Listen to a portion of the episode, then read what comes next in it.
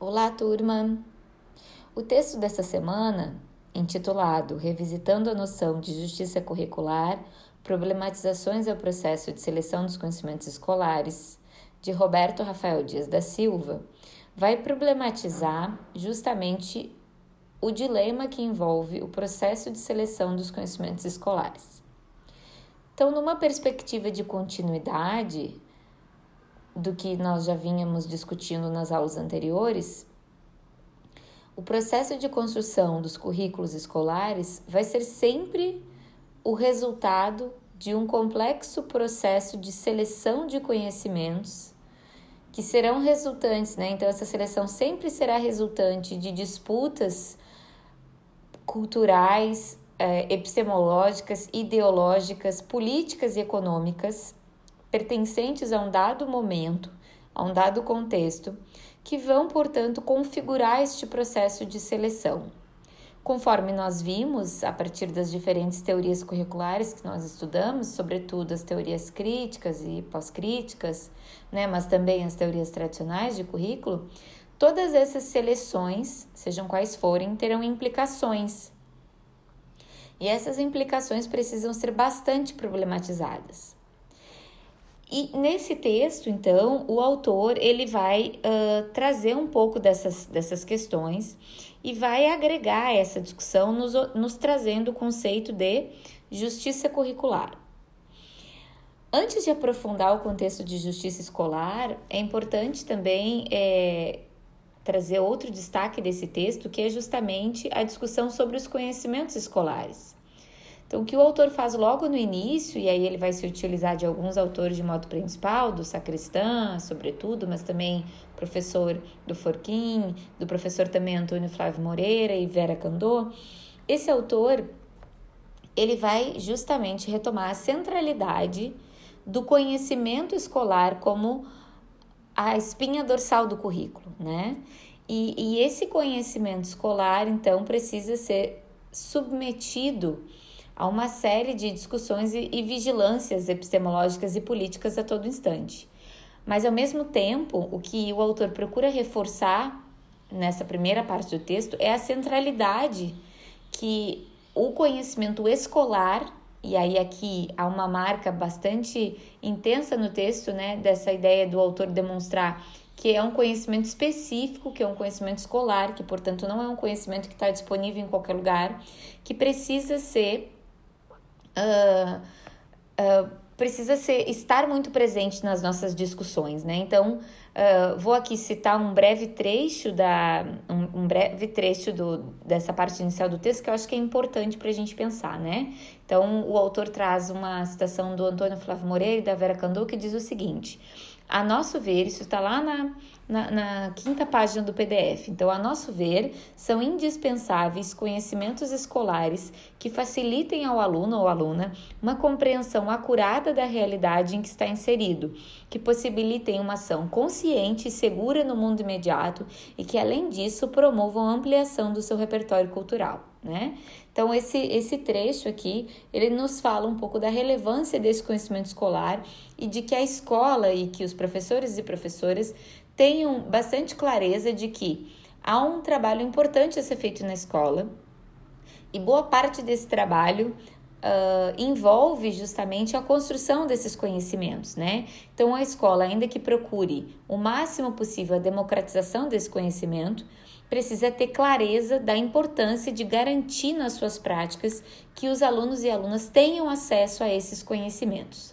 Agora, uh, Quais serão esses conhecimentos e como eles serão selecionados? Essa é a discussão permanente do campo do currículo e o autor aqui ele vai trazer um conceito para não resolver essa situação, mas para agregar nessa discussão, que é o conceito de justiça curricular. Agora eu vou gravar um outro episódio curtinho para a gente falar só acerca desse conceito de justiça curricular. Então, para é, colaborar na discussão sobre os conhecimentos escolares, o autor do texto vai resgatar, a partir de cinco autores de modo especial, a compreensão de justiça curricular. Essa é uma compreensão, um conceito bastante importante para nós, né, e para toda a discussão do campo do currículo, e ela está imediatamente associada à concepção de justiça social, né? E o autor, então, vai buscar numa autora, é, numa filósofa denominada Nancy Fraser, né, uh, aspectos fundamentais do que essa autora define como justiça social.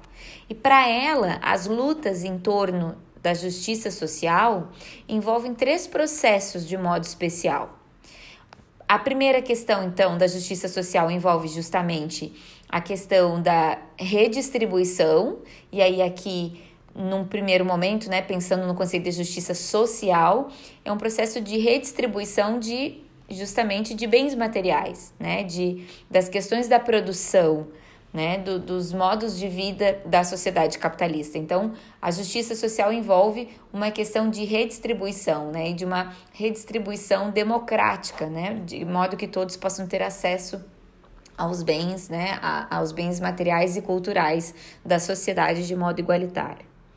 Além das questões de redistribuição, o conceito de justiça social trazido pela Nancy Fraser não, não permanece só nessa questão da redistribuição, né? De que é, é preciso uh, dar acesso a todos aos bens materiais e culturais. Mas ela vai falar também que uma concepção complexa de justiça social precisa estar implicada também num processo de reconhecimento que envolve um âmbito muito mais cultural e simbólico e que significa a necessidade de uh, reconhecer as diversas histórias, culturas e sujeitos existentes. Né? E ao fazê-lo, isso significa corrigir diversos processos históricos de exclusão e de silenciamento e apagamento desses povos, dessas culturas, desses sujeitos, desses homens e dessas mulheres. E por fim, para essa autora, o conceito então de justiça social envolve também um processos cada vez mais qualificados de participação dos sujeitos nas, nas lutas, né, na, na vida social de um modo geral. Então, esse conceito de justiça social, ele vai ser incorporado por alguns autores e vai ser introduzido na discussão curricular. E aí ele vai virar então o conceito de justiça curricular que em outras palavras seria as formas pelas quais o currículo da escola também está comprometido em lutas por justiça social, mas por ser um âmbito muito específico, né, da escola, esse conceito então passa a ser no âmbito do currículo o conceito de justiça curricular. E aí o autor vai trazer algo aqui muito importante, que é um dilema que envolve as diferentes concepções de justiça curricular, que envolve o próprio campo do currículo e que mais adiante, quando nós formos discutir justamente, por exemplo, as questões da Base Nacional Comum Curricular, essas questões vão voltar com muita força, né? O que o autor do texto vai mostrar é que a, a partir das diferentes perspectivas que ele traz, essa concepção de justiça curricular nas diferentes produções tem ficado em dois eixos. E esses dois, então, o que tem tornado a discussão em alguma medida não exatamente polarizada, mas concentrada ora mais em um aspecto, ora em outro. E aí aqui a gente vai retomar lá o que a Nancy Fraser falava de justiça social. Então, o que o autor vai dizer é que alguns autores têm concentrado a questão da justiça curricular em torno do conceito de redistribuição. E aqui não mais de uh, bens materiais, né, da, das questões da produção, é, mas, sobretudo, do conhecimento, né, de que o currículo precisaria se envolver num processo, uma vez que, historicamente, teriam sido negados conhecimentos a diversos grupos, então parte do currículo seria uh, estar implicado num processo de redistribuição desse conhecimento. No outro grupo, no outro eixo, estariam então algumas perspectivas que dizem que a justiça curricular deveria se centrar não nas questões de redistribuição, mas nas questões de reconhecimento, de que o currículo das escolas deveria se comprometer com esse processo de dar visibilidade, voz é, e espaço para as diferentes histórias e culturas, povos, experiências de vida, modos de ser, que também ao longo dos anos ficaram segregados da escola e segregados do currículo. E essas duas concepções, então, elas acabam, ah, às vezes, em alguns autores, mais é, em direção às questões de redistribuição e para outros autores mais em direção às questões de reconhecimento. Então ele vai trazer aqui cinco autores, né? É, ele vai trazer o professor Miguel Arroio, professor Michael Young, professor Connell, na verdade é a professora, agora é, essa autora fez todo um processo de mudança né, do seu nome social, então trata-se de uma professora neste momento, por ser uma mulher trans. Então, a Connell e uh, o professor Santomé. Esses são, os, além da professora Nancy Fraser, que é, digamos assim, a, a que fornece as bases para a discussão de justiça social, que vai ser agregada à noção de justiça curricular. Então, o que o autor do texto vai demonstrar é que os argumentos do professor Miguel Arroio, que é um, um brasileiro, né, um professor brasileiro, estudioso e pesquisador do Brasil, ele vai falar que o currículo precisa subverter as ordens hegemônicas colocadas até então e precisa se comprometer profundamente com políticas de reconhecimento. Ou seja, esse currículo escolar precisaria ser construído a partir dos interesses, dos desejos é, dos valores e das culturas dos menos favorecidos. Né? Então, essa deveria ser a centralidade do currículo escolar. O professor Santomé, ele vai, em alguma medida, ir ao encontro do professor uh, Miguel Arroio e também vai dar bastante ênfase para as questões de reconhecimento, mas ele vai também trazer que as questões de redistribuição são muito importantes, uma vez que nesse momento as questões do conhecimento escolar continuam mais do que nunca, talvez mais intensamente, associadas às, às dinâmicas de poder né? e ao próprio processo de produção. Então, o professor Santomé vai dizer que não basta apenas as questões do reconhecimento, mas que a escola precisa estar muito comprometida em, uh, com os processos também de redistribuição. Já o professor Michael Young, que é um uh, sociólogo inglês, vai justamente enfatizar muito fortemente a questão de redistribuição. E esse autor aqui ele é bastante importante porque ele é um autor bastante evocado nas discussões da BNCC, por exemplo. E esse autor ele vai trazer um conceito que depois a gente pode uh, conversar em sala de aula, que é a concepção de conhecimento poderoso. De que a escola precisa fornecer aos estudantes, ajudá-los a construir um conhecimento não dos poderosos, que é o que a teoria crítica né, falava sobre o currículo, que o currículo trabalhava com o conhecimento dos poderosos. E o que o Michael Young vai dizer é que, rejeitando essa perspectiva, né, de que esse conhecimento deveria é, seria das classes hegemônicas, mas que a escola deveria é, se fazer algumas perguntas de modo a encontrar qual é o conhecimento poderoso para esses grupos aqui. Mas há uma clara centralidade nos argumentos desse autor as questões de redistribuição do conhecimento, né, de garantir o acesso aos estudantes e às estudantes dos, uh, dos, dos bens simbólicos e culturais construídos e acumulados pela humanidade, né, e um pouco menos de ênfase nos processos de reconhecimento.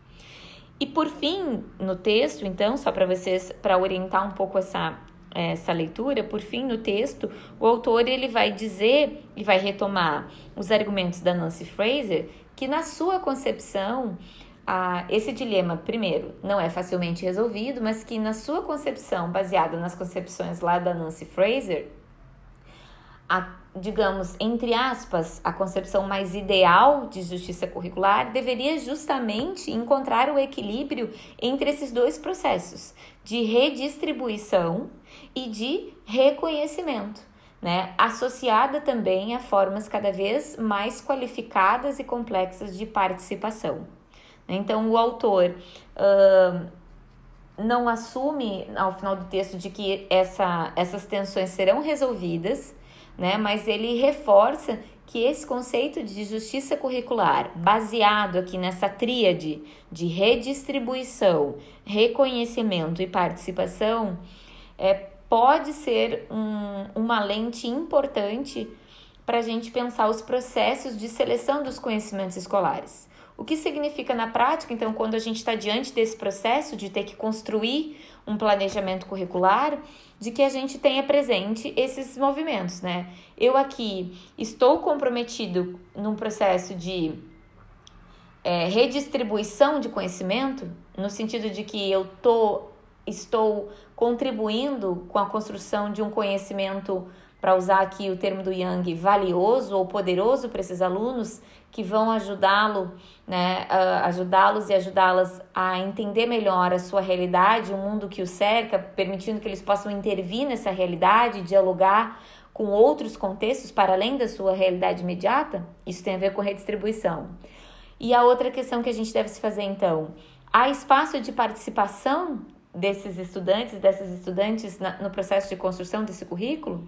E por fim, uh, esse currículo é, permite o dia, mais do que o diálogo, mas ele uh, abre espaço para outras histórias e culturas, experiências para além daquelas hegemônicas, né, mas que são resultantes de diversas lutas sociais, é, tão expressas e tão vividas por diversos é, grupos é, desfavorecidos socialmente ao longo do tempo, esse currículo dá conta dessas, dessas discussões, tem espaço, voz e vez para essas discussões. Então, eu penso que essas são as discussões importantes que esse texto nos traz e espero que ele possa proporcionar também para vocês é, várias discussões e reflexões acerca desse conceito. No próximo encontro, a gente pode então voltar a falar novamente uh, e esclarecer algumas dúvidas que possam ficar, ok? Boa leitura, bons estudos, até a próxima aula.